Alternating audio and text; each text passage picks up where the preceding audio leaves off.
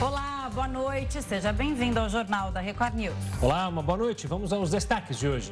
Polícia Federal se prepara para o primeiro depoimento do ex-ministro da Justiça, Anderson Torres. Preso no 4 Batalhão da Polícia Militar em Brasília desde sábado, Torres deve depor até amanhã no próprio local para evitar tumultos.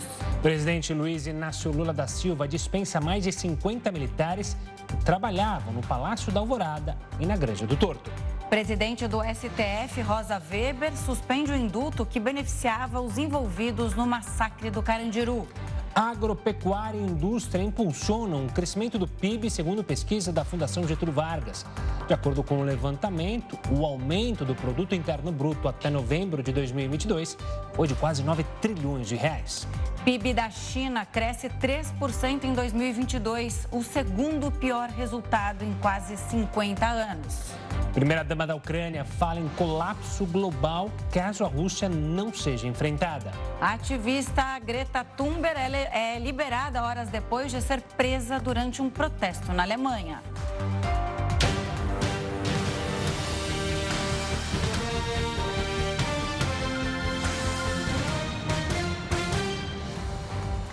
O governo Lula dispensou 56 militares ligados à presidência da República. Os militares atuavam na presidência da República, entre eles vários servidores trabalhavam no Palácio da Alvorada e na Granja do Torto, uma das residências oficiais da presidência. Com a medida, os militares serão realocados em outras frentes de atuação das Forças Armadas. A dispensa acontece justamente em meio à desconfiança do governo federal com a atuação dos militares durante os ataques à sede dos três poderes em Brasília. E a presidente do Supremo Tribunal Federal, Rosa Weber, suspendeu o indulto que beneficiava os envolvidos no massacre do Carandiru. O indulto natalino foi concedido pelo ex-presidente Jair Bolsonaro. A suspensão em caráter liminar barra os efeitos do decreto até que o julgamento em definitivo aconteça. A decisão da ministra foi uma resposta a uma ação direta de inconstitucionalidade da Procuradoria-Geral da República. O argumento é que o perdão não pode ser concedido a autores de crime hediondo, mesmo que na época o delito não fosse definido dessa forma. O massacre aconteceu em outubro de 1992 e 111 presos foram mortos. A Polícia Federal deve realizar o primeiro depoimento do ex-ministro Anderson Torres ainda esta semana. Ele está preso no 4 Batalhão da Polícia Militar, no Guará, em Brasília, desde sábado, quando voltou dos Estados Unidos.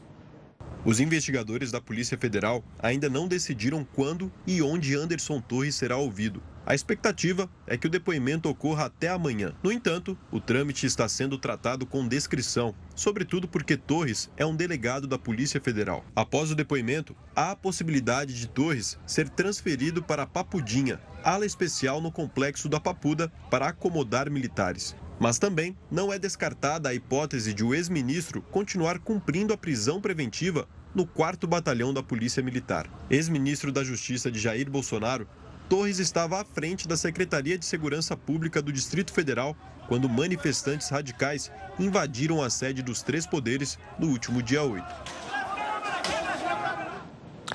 E um homem suspeito de tentar explodir uma bomba no aeroporto de Brasília se entregou no estado do Mato Grosso. Alain Diego dos Santos, foragido da Justiça por envolvimento na tentativa de explosão de um caminhão-tanque em Brasília, se entregou na delegacia da cidade de Comodoro que fica a 677 quilômetros de Cuiabá. Alain era procurado pela polícia desde dezembro do ano passado, quando participou da instalação de um artefato explosivo nos arredores do aeroporto da capital federal. Ele também é suspeito de participar dos atos de vandalismo promovidos no dia 12 de dezembro, também em Brasília. A ministra Marina Silva defendeu que países ricos façam um aporte bilionário para ajudar na proteção ambiental. Durante participação no Fórum Econômico Mundial, em Davos, a ministra do Meio Ambiente e Mudança Climática, Marina Silva, falou sobre os desafios para o Brasil retomar o protagonismo na agenda ambiental global. Para que seja possível atingir metas estabelecidas, ela cobrou que os países ricos honrem o compromisso de repassar 100 bilhões de dólares para as nações em desenvolvimento para a proteção ambiental. A promessa faz parte do Acordo de Paris, assinado em 2015, mas a meta não vem sendo cumprida. Nós temos uma boa regulação global, mas faltam os investimentos. Os 100 bilhões que era o compromisso dos países desenvolvidos ainda não foram aportados. Nós temos que ter um aporte de recursos para ações não só de mitigação, mas também de adaptação. Marina Silva confirmou o objetivo do Brasil de chegar ao desmatamento zero até 2030 e falou do potencial que o país tem em produzir hidrogênio verde, algo que pode ser essencial para países que vivem com problema de insegurança energética. Mas ela reforçou que é importante que o restante do mundo faça sua parte, porque mesmo com desmatamento zero, se as nações continuarem emitindo gás carbônico e usando combustível fóssil, as florestas ainda vão ser destruídas. A ministra também defendeu a candidatura de Belém para sediar a trigésima edição da Conferência sobre Mudanças Climáticas, a COP30. Ter a COP do clima no Brasil é exatamente para dar um sinal de que nós queremos alcançar esses objetivos e de que queremos, queremos que ela aconteça num ambiente não mais dos enunciados, pura e simplesmente, mas dos resultados. E a governadora em exercício do Distrito Federal, Celina Leão, afirmou nesta terça-feira que a indicação de um novo secretário de Segurança Pública será feita pelo governo federal. Quem tem as informações direto de Brasília é o repórter Matheus Scavazini. Boa noite, Matheus. Boa noite, Camila, Gustavo, boa noite a todos. O nome está sendo escolhido pelo ministro da Justiça, Flávio Dino, e também pelo interventor federal, Ricardo Capelli. O planejamento entre o governo do Distrito Federal e o governo federal é manter o nome indicado agora para o comando da Polícia Militar do DF é, e a Secretaria de Segurança após o término do período de intervenção que está previsto aí até o dia 31 de janeiro. Isso porque existe uma preocupação quanto à ruptura desse nome ou qualquer tipo de alteração, justamente por conta é, da segurança é, que vai acontecer na posse dos presidentes da Câmara e do Senado eleitos para ocupar o Congresso Nacional no dia 1 de fevereiro. Anderson Torres, exonerado do cargo durante as manifestações e que está preso desde o último sábado, para prestar depoimento sobre sua suposta omissão na ação contra os atos de vandalismo que destruíram o prédio dos Três Poderes, a sede dos Três Poderes, na Praça dos Três Poderes aqui em Brasília. Camila, Gustavo. Obrigada, Matheus. Boa noite. Bom, e uma pesquisa mostrou que os brasileiros destacam a saúde como o principal problema do país. A nova pesquisa de opinião pública feita entre os dias 6 e 10 de janeiro revelou que a saúde, a educação e o desemprego são as três áreas que mais geram preocupação entre os brasileiros. A saúde recebeu 62% de menções, enquanto 38% apontam a educação como principal problema. O desemprego vem logo na sequência com 37%. 34% apontaram para a segurança e violência. 27% fome e miséria. E 22% elegeram a corrupção como principal problema do país. Apesar dos problemas apontados, a economia despontou com um bom indicador. 56% dos entrevistados acreditam em uma melhora no ambiente econômico daqui para frente. Para 18%, tudo ficará igual, enquanto que para 23% o cenário vai piorar. A pesquisa também perguntou qual a opinião das pessoas sobre os novos ministros do governo Lula. Segundo os números, a esplanada tem aprovação de 59% dos brasileiros. A gente continua a falar sobre esse levantamento com o Giovanni Alves. Ele é professor de Sociologia da Faculdade de Filosofia e Ciências Sociais da Unesp. Professor, uma boa noite. Obrigado pela participação aqui conosco. Eu queria começar chamando a atenção para que um, que um tema que foi, por muitos anos, uma das maiores preocupações do brasileiro, a corrupção, hoje aparece lá atrás com a saúde em primeiro. Isso ainda é reflexo do que a gente viveu na pandemia, com muitas pessoas sofrendo por perder entes e amigos queridos? Olha, essa pesquisa, uh, esses dados, eles, eles foram surpreendentes para mim, porque uh, o discurso que nós temos hoje no país e no mundo, né, no Ocidente, é, e na China, né, é que a pandemia acabou, está sob controle, mas o que nós percebemos é que as pessoas, elas estão experimentando uma degradação na saúde. Então, foi impressionante esses dados, porque, ah, inclusive, escolheram saúde à frente do desemprego, da carestia, da fome, da corrupção. Então, isso é algo muito preocupante. Né? É muito preocupante porque mostra o nível da crise sanitária no país. Não é só uma questão de que as pessoas estão com a memória da pandemia. É uma questão que a, as pessoas estão adoecendo. De alguma forma ou de outra, nós temos um problema muito sério no Brasil, que é o problema da saúde pública. Eu próprio tenho feito pesquisas acompanhando na, no portal da transparência Uh, desde 2015, né, quem tiver interesse pode consultar, fazer essa pesquisa no portal da Transparência. Desde 2015, no Brasil, é, é, tem crescido o total de óbitos. Né? Inclusive, em 2022, né, se nós formos fazer essa pesquisa, o total de óbitos foi igual ao ano da pandemia, 2020. Então, existe algo muito sério na saúde pública no Brasil. E eu espero que esse novo governo ele leve mais a sério a saúde pública, tanto quanto a questão uh, da fome, da corrupção, do desemprego e da educação. Professor, o que exatamente é, da saúde pública preocupa neste momento? O que, que a população reclama? O que, que a população sente falta? É, obviamente, a gente vê um número de, de mortes, como o senhor mesmo disse, nos últimos tempos, claro, por causa da pandemia e também de muitas doenças não tratadas dentro do sistema, né? Então, porque toda a atenção foi para conseguir salvar e tratar os doentes que foram infectados pelo coronavírus, mas tem esse lado, tem o reflexo também é, de tudo que a pandemia trouxe em num segundo plano. E a educação também é a segunda preocupação. Isso também nos mostra é outro reflexo da pandemia e também que preocupa bastante, pensando no futuro dos nossos jovens e também do nosso país. Queria que o senhor comentasse tudo isso que eu falei.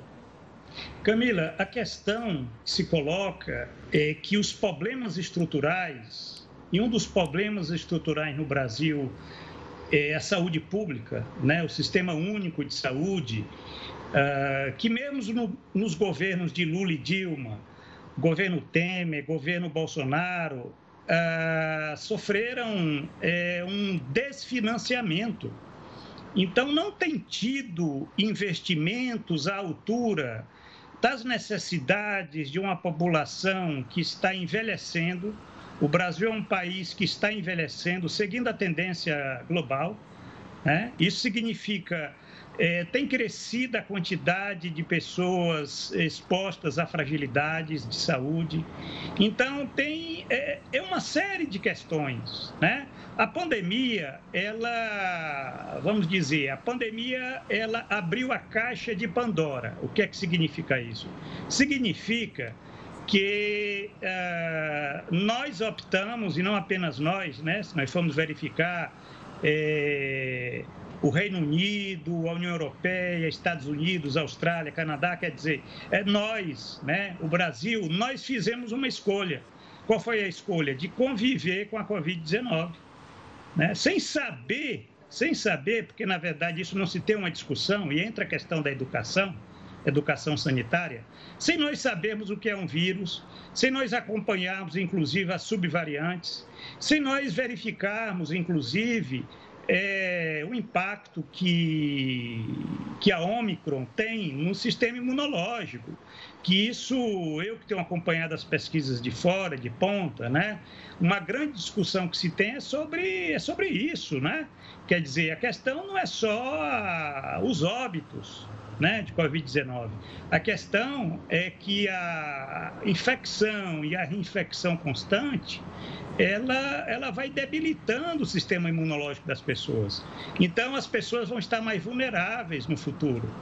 E essa é, se coloca a necessidade de se fortalecer o sistema único de saúde. E eu não vi, pelo menos até agora, né? Claro que nós não podemos estar fazendo essa cobrança tão categórica, né? Mas ah, é um governo que está muito preocupado mais com o terrorismo dos bolsonaristas, mas o governo tem que levar mais a sério essa questão da saúde pública, significando ah, uma situação que a pesquisa já, já indica. Né? Eu fiquei, isso me tocou, porque o discurso que nós temos, inclusive, né, é que a pandemia acabou, mas as pessoas estão mais adoecidas. Por que será? Né? Quer dizer, essa é a questão que nós temos que estar, né, é, inclusive, pensando. Todos nós temos alguém ao nosso redor que adoeceu, né, ou que se contamina. Enfim, uma série de questões. Isso tem que se fazer pesquisa, tem que se estudar. E eu lamento que os dados eles não estão contribuindo para quem faz pesquisas. Temos muita dificuldade de dados, né, porque não se tem feito, na verdade, a devida aferição. A questão da educação é uma questão estrutural também, como a saúde, né? como a, o desemprego, né? E a educação ela diz respeito à questão da, da educação pública, né? Tudo aquilo que diz respeito a público nesse país foi desmontado né, desde o governo Temer, pelo menos desde o governo Temer. E os problemas vão se acumulando, né? Se nós não fizermos intervenções estratégicas, né, é, esses problemas eles devem, eles devem se acumular. Isso é muito preocupante, porque não adianta colocar a cabeça dentro do buraco achando que uh, os problemas não vão, não vão tocar. Vão tocar e o, as pesquisas vão mostrar né, que isso é muito sério. A carestia tem, inclusive, a inflação na, das pessoas na pesquisa não, não teve um percentual muito elevado, né? mas, mas nós sabemos como isso está tocando. O Brasil, além de ser um país que está envelhecendo, além de ser um país que empobreceu muito em termos, uh, se nós formos verificar, dos rendimentos uh, da população, né? Ah, é um país também de endividados, né? E aí nós imaginamos o que é isso significa em termos, é, inclusive de saúde, né? Saúde física e saúde mental. Essa pesquisa talvez ela não, ela não desdobrou na questão da, da saúde, que é um tema complexo, né? É, se falar em saúde, nós pensamos mais na questão da saúde física, né? Mas se esquece muito a questão da saúde mental. Mas aí basta ver o que aconteceu com o terrorismo na, né, no, no Palácio do Planalto para nós vermos que a nossa saúde mental ela está numa escalada muito séria e é necessário uma atenção mais é, dos gestores públicos. Tá certo, professor. Obrigado pela participação e pela análise aqui conosco. Um forte abraço e até uma próxima. Obrigado. Boa noite. Seguimos aqui. A economia brasileira cresceu 0,1% em novembro de 2022, segundo dados divulgados hoje pelo monitor do PIB da FGV IBRE. No mês, o avanço da soma de todos os bens e serviços produzidos no país é explicado pelo desempenho positivo da agropecuária e da indústria. Estima-se que o acumulado do PIB até novembro foi de 8,99 trilhões de reais. O consumo das famílias cresceu 4,4% e o consumo de serviços é o principal responsável por esse crescimento. Ontem nós falamos sobre o calor recorde no Rio de Janeiro. As altas temperaturas fizeram com que as praias da cidade lotassem nos últimos dias. Mas, junto com o lazer, vieram também antigos problemas. Vamos até lá então com o repórter Pedro Paulo Filho para saber as informações. Boa noite, Pedro. Teve confusão por causa de um show clandestino, é isso mesmo? Pois é, Gustavo. E os transtornos continuam ainda hoje. Foi no domingo, dois dias depois. Ainda tem problema por aqui, viu? Antes de tudo, uma boa noite para você, boa noite, Camila, e a todos que acompanham o jornal da Record News. O que aconteceu no domingo? Durante a tarde foi realizado um evento pelo grupo de samba e pagode muito conhecido em todo o país chamado Clareou. Esse grupo veio fazer aqui no Recreio dos Bandeirantes, na zona oeste do Rio, uma apresentação, uma filmagem de uma apresentação e divulgou nas redes sociais que faria essa apresentação aqui em um quiosque, bem na orla do Recreio dos Bandeirantes. Bom, fato é que no domingo, 54 graus de sensação térmica, as praias lotadas em toda a capital fluminense. Com show ao vivo, muita gente acabou vindo para cá e se aglomerando. Resultado, houve uma superlotação aqui na praia.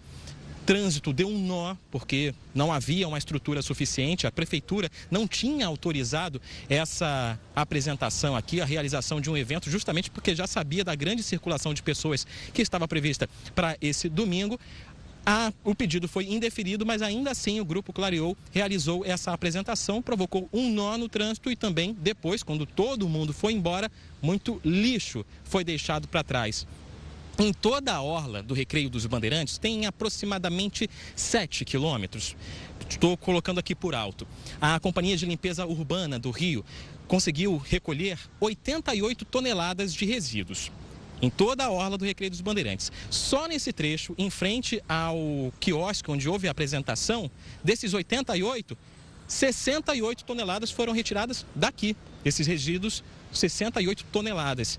E ainda hoje, como eu disse, ainda há transtornos porque Muitas pessoas que praticam esportes por aqui foram prejudicadas. Agora à noite eu conversei com um grupo que estava jogando vôlei, estava treinando vôlei. Disse que ontem não foi possível porque estava impraticável de tanto lixo e ainda hoje ainda havia gente se machucando com o que encontrava na areia. Vamos acompanhar o que me relatou um atleta agora há pouco. É, além do ocorrido ter sido no domingo, até hoje, quanto mais a gente anda, mais caco de vida a gente acha, a garrafa inteira na areia, enterrada. Fora a, a tampinha que corta pé, o nosso professor mesmo, que agora saiu, ele catando para ajudar os alunos, acabou rasgando a mão. E diversos alunos já pisaram em caco de vidro e toda hora a gente pega, para o treino, tira o vidro, vai, cava um pouco, tem garrafa enterrada. Ontem mesmo não pôde treinar? Não, a gente teve que fazer o treino lá em cima, todo mundo de tênis, na grama, porque estava impossível de treinar aqui pela quantidade de caco de vidro e garrafa que estava aqui. Bom, o grupo Clareou foi multado pela Prefeitura do Rio em 140 mil reais e em nota pediu desculpas a toda a região, aqui os moradores da região e também à Prefeitura. Disse que promoveu o evento, mas esse evento acabou saindo do controle de superlotação, provocando aí um nó no trânsito e também todo esse lixo deixado para trás. Só que ainda houve repercussão hoje. Agentes da Secretaria de Ordem Pública e também da Vigilância Sanitária estiveram nesse quiosque que está aqui atrás de mim. Eu vou pedir para o nosso repórter cinematográfico mostrar para a gente que agora foi interditado. Por que foi interditado? Nesse quiosque, os fiscais encontraram diversas irregularidades, como material armazenado sem higiene ou sem informações de procedência. A caixa d'água não tinha o certificado de limpeza, ou seja, estava sendo usado uma água que não se sabia se estava em condições para seu uso aqui num espaço público e ainda por cima a gente tinha também aqui uma licença que não era para servir refeições, era apenas para bar e lanchonete. Por causa dessas irregularidades, a prefeitura acabou interditando esse bar. A gente viu agora há pouco duas pessoas tentando acessar ali o quiosque para fazer uma compra, mas eles foram impedidos pela, pela única funcionária que está ali, porque isso está proibido. Agentes da Guarda Municipal estão aqui para reforçar essa segurança e evitar que esse espaço reabra. A Prefeitura informou, inclusive, que já abriu um processo para caçar a licença de funcionamento do quiosque. Eu volto com vocês. Pedro Paulo, várias coisas para comentar aqui com você. Primeiro, esse quiosque, né? Provavelmente isso já acontecia. A fiscalização que veio ontem só depois da confusão. E aí, como você disse, né? A pessoa, o consumidor chega em casa e fala: ah, não estou passando muito bem no dia seguinte, né? Não vai imaginar que é tudo isso que tem de irregularidade. É uma questão de saúde pública também. Estava falando sobre isso um pouquinho antes de você entrar aqui. E a segunda, infelizmente, um lixo, né? É, tanta, tanta coisa deixada para trás, é, tanto dos usuários, né, das pessoas que estavam ali é, curtindo o show, quanto da organização desse evento. Infelizmente, quem sofre sempre é a natureza e no dia seguinte a gente vê esse absurdo que é, é, é o lixo jogado na areia das praias. Pois é, a prefeitura, o prefeito do Rio, Eduardo Paes, foi inclusive às redes sociais para dizer que esse, o que aconteceu aqui é inadmissível e que essa decisão de abrir um processo para caçar a licença de funcionamento vai servir de exemplo para que outros espaços também não, não promovam esse mesmo tipo de festa ou aglomeração sem a autorização da prefeitura, justamente porque não havia nenhum tipo de a, ah, estrutura para conseguir atender e minimizar os danos, principalmente ao meio ambiente. Milhares de pessoas aqui nesse trecho da praia. A gente lembra também que, apesar de tanto lixo deixado para trás num evento que não tinha autorização, era clandestino, também é importante ressaltar que faz parte da educação de quem está aqui na praia recolher o lixo e não deixar caco de vidro para trás, né, Camila? Tá certíssimo. Pedro, obrigado pelas informações. Uma ótima noite. Até amanhã. Bom, a primeira-dama da Ucrânia discursou no Fórum Econômico Mundial em Davos e alertou para um colapso global caso a Rússia não seja enfrentada. O aviso de Olena Zelenska foi dado durante o discurso no Fórum Econômico Mundial que acontece em Davos, na Suíça. A primeira-dama da Ucrânia pediu que os participantes do evento exerçam toda a influência que têm para ajudar a Ucrânia na guerra que dura quase um ano. Para ela, caso os países não enfrentem a Rússia, existe um perigo que o mundo enfrente um colapso. Como o mundo quer alcançar a neutralidade climática se ainda nem impediu que cidades inteiras na Ucrânia sejam queimadas? A Rússia está fazendo isso com sua artilharia, mísseis e drones iranianos. E todos vocês sabem que a agressão russa nunca teve a intenção de se limitar ao território ucraniano. Essa guerra pode ir além e ampliar as crises se o agressor não perder. Olena pediu união para os líderes mundiais pela paz. Ela enfatizou que com a guerra o mundo todo vai enfrentar problemas como inflação, instabilidade energética, além da questão migratória, com milhões de pessoas fugindo para conseguirem proteção. A guerra na Ucrânia começou em fevereiro do ano passado, mas os ataques continuam. No domingo, a Rússia bombardeou um prédio residencial em Dnipro, a quarta maior cidade do país, e matou mais de 40 pessoas. Durante a fala, a primeira-dama comentou que não há um local em que os ucranianos se sintam seguros e que é necessário arriscar a vida diariamente. Agora é hora de conversar com o Heródoto Barbeiro. Heraldo, antes de mais nada, uma boa noite. Acabamos de ver a participação da ministra Marina Silva no Fórum Econômico Mundial e este depoimento da primeira-ministra da Ucrânia. Afinal, o que é esse fórum e qual a importância dele para a comunidade internacional? Teve algum acordo já firmado em Davos que mudou a história? Olha, tem sim. Tem um fato mais importante que já aconteceu em Davos, na Suíça, é que lá houve o um encontro do líder Nelson Mandela considerado talvez o grande líder do século XX, juntamente com o presidente da África do Sul, que era um cara que queria o apartheid, a separação então dos brancos e dos negros. Isso aconteceu aí nessa cidade chamada de Davos, na Suíça. Mas, uh, só para ter uma ideia do que, que significa isso, ela é, na verdade, uma grande vitrine, é um grande encontro, é quase que uma feira. Você ter uma ideia, eu estava vendo aqui o time de futebol inglês, o Manchester United, ele fez uma sessão para receber as pessoas lá. Então você pode visitar o stand do, do time de futebol. Ah, mas pera um pouquinho, o que, que o time de futebol está fazendo aí em Davos, nesse Fórum Econômico Mundial? É que o time é, é, é uma empresa privada e ele precisa de investimento.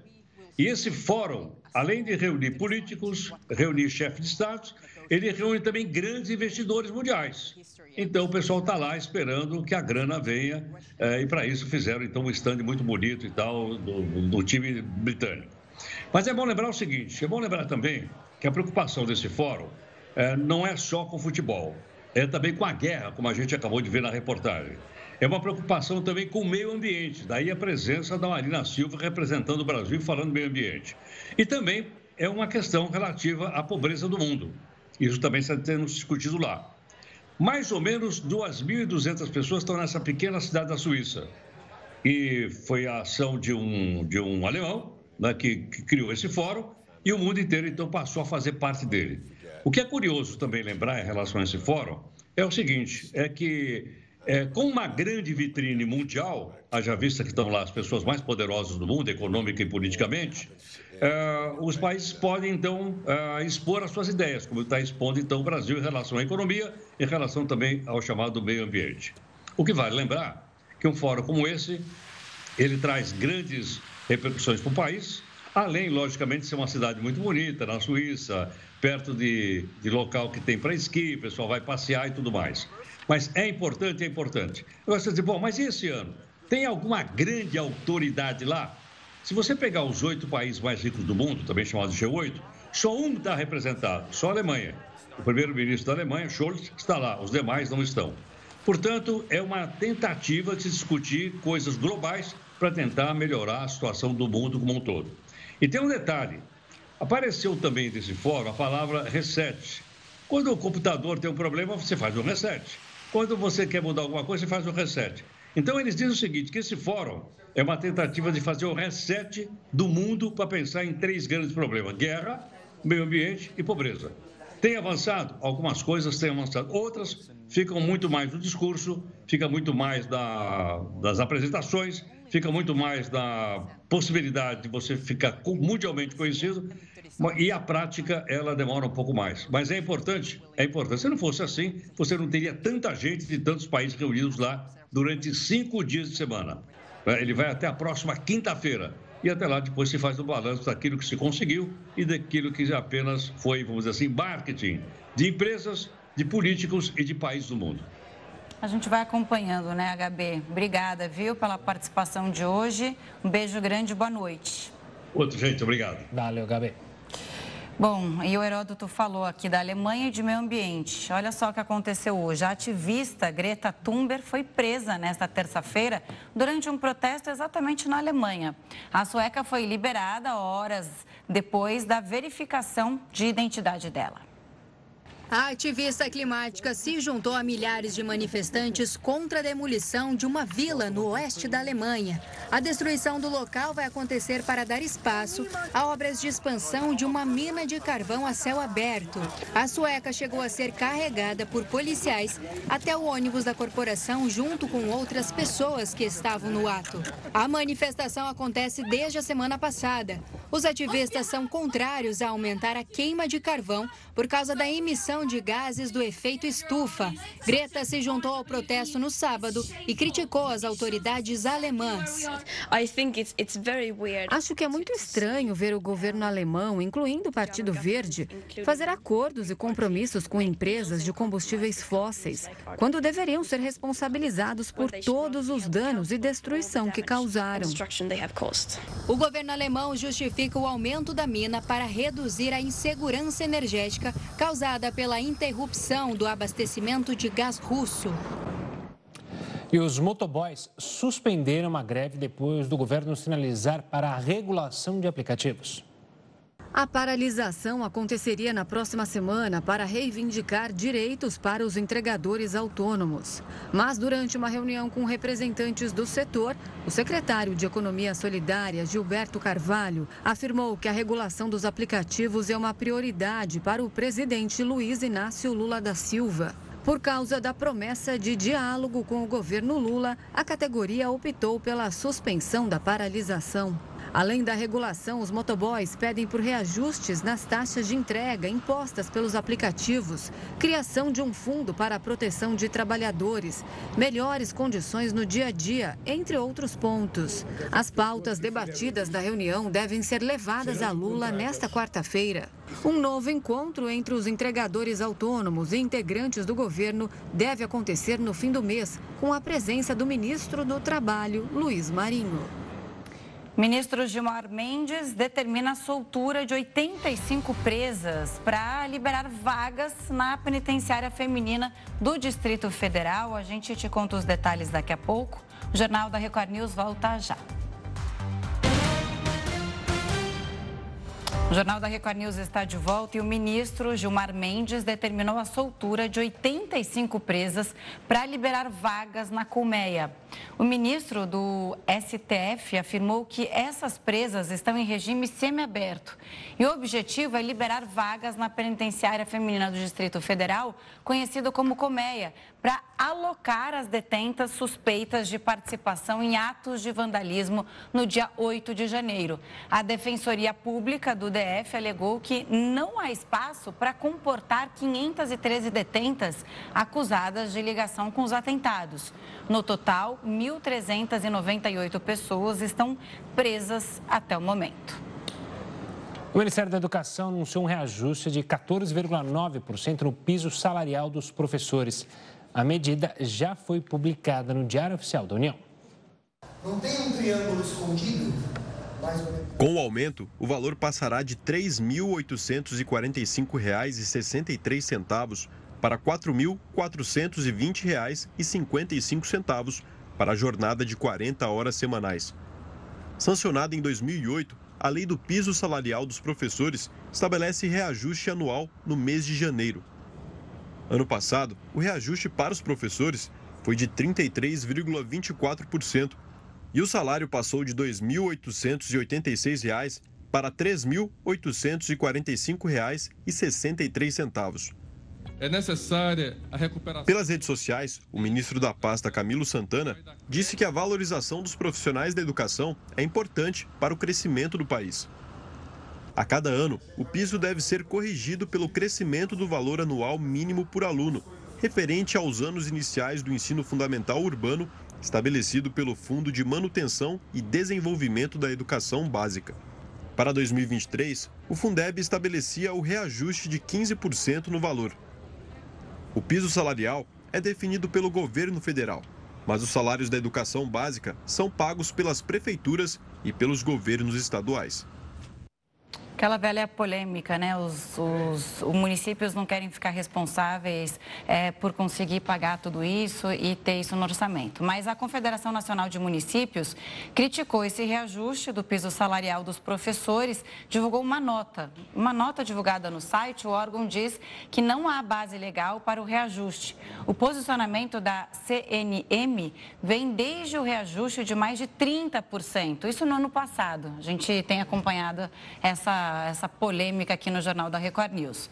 Ainda segundo a entidade, entre 2009 e 2023, a receita do Fundeb aumentou 255%, até mais um pouco do que 255%. E o reajuste do piso do magistério foi de 365,3%. Ela, 2023 será um ano cheio de feriados prolongados. Serão pelo menos sete, se contando apenas os feriados nacionais. E quem gosta disso é o trabalhador que emenda essas, essas folgas por muitas vezes. A discussão para muitos é se quem adora esses feriados é apenas para descansar ou se de fato odeia o trabalho. Para entender mais dessa discussão, a gente conversa agora com João Branco, autor e palestrante.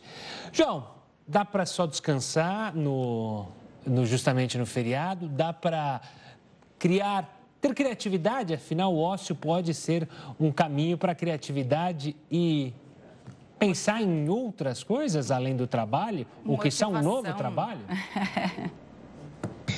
Pois é, boa noite, Gustavo, Camila. Nós teremos aí pelo menos sete, em alguns lugares a gente vai ter nove ou até mais oportunidades de prolongar um feriado, dar aquela esticadinha, uma descansada. E tem muita gente animada com isso, né? Sabe que uma vez eu fiz uma pesquisa com mais de mil pessoas no Brasil e a gente fez uma simulação. A gente perguntou assim: vamos fazer de conta que um gênio da lâmpada está aparecendo aqui agora e vai permitir você estar em qualquer lugar na próxima segunda-feira. Qual é o lugar do mundo que você escolheria estar? Adivinha quantas pessoas escolheram estar no seu trabalho? Nenhuma, né? Então a maioria dessas pessoas está nessa, nessa, nessa toada querendo feriado prolongado para descansar e para fazer de tudo para não trabalhar. Agora, além do fato da gente poder dar uma descansadinha, acho que isso revela muito de um sentimento que a gente tem, de fazer de tudo para não precisar trabalhar.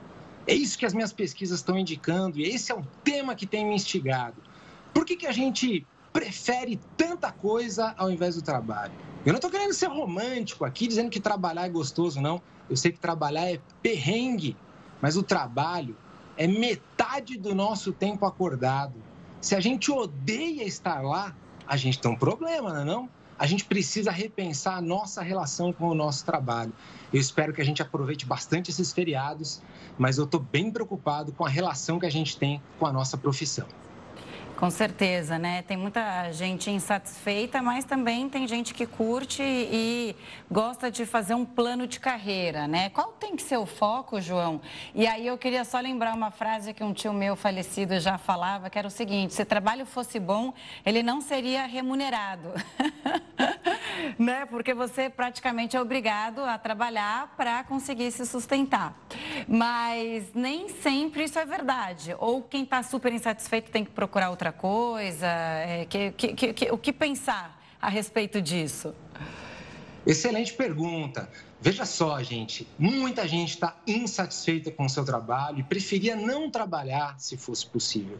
Muita gente trabalha porque precisa e porque precisa do dinheiro para conseguir pagar suas contas, trazer mais conforto para casa, mas o trabalho ele pode ser muito mais do que isso. Para começar, gente, eu queria deixar bem claro aqui um ponto de vista de que o trabalho ele não é um mal necessário. O trabalho ele pode ser um bem necessário.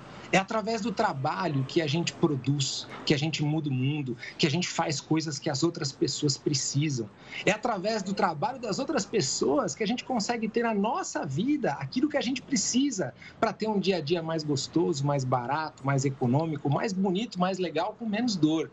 Então, as nossas profissões são o lugar aonde a gente vai conseguir fazer muita coisa pelas outras pessoas e também ser remunerado por isso. Mas se a gente olha mais para isso que a gente faz pelo outro, pelo bem que a gente faz pela próxima pessoa, a gente é capaz de dar um novo significado à nossa profissão. Se você é médica, jornalista, palestrante, professor, recepcionista, manicure, motoboy, não sei, você que está nos assistindo agora, eu preciso do seu trabalho assim como você precisa do meu. Eu sei que trabalhar vai continuar sendo chato, mas se a gente mudar a intenção com que a gente trabalha, se a gente começar a colocar um coração naquilo que a gente faz, se a gente começar a perceber que essa metade da vida que a gente passa fazendo algo, esse algo, ele pode fazer a diferença na vida do outro, talvez, talvez a gente vai querer trabalhar um pouquinho mais, ou pelo menos com uma motivação diferente. Isso já vai mudar o nosso dia a dia, a nossa vida e essas décadas que a gente passa no nosso horário comercial fazendo algo em troca de um salário. Ô, João, você, o que você mencionou, a gente percebe muito que as pessoas reclamam. A gente acaba no mercado de trabalho vendo muito mais gente reclamando do copo meio vazio do que falando que o copo está meio cheio. Por que, é tão difícil mudar essa mentalidade? Por que, é tão difícil chegar justamente aonde você está mencionando, onde você está falando? Eu acho que o problema, Gustavo, estão nos nossos sonhos. A gente aprende desde criança que a gente tem que sonhar grande, que a gente tem que trabalhar muito, que a gente tem contas para pagar e que a gente precisa conquistar uma conta bancária muito grande, precisa conquistar muitas coisas. Eu queria propor uma visão diferente. Eu queria vir aqui convidar todo mundo que está assistindo a gente hoje a não sonhar grande.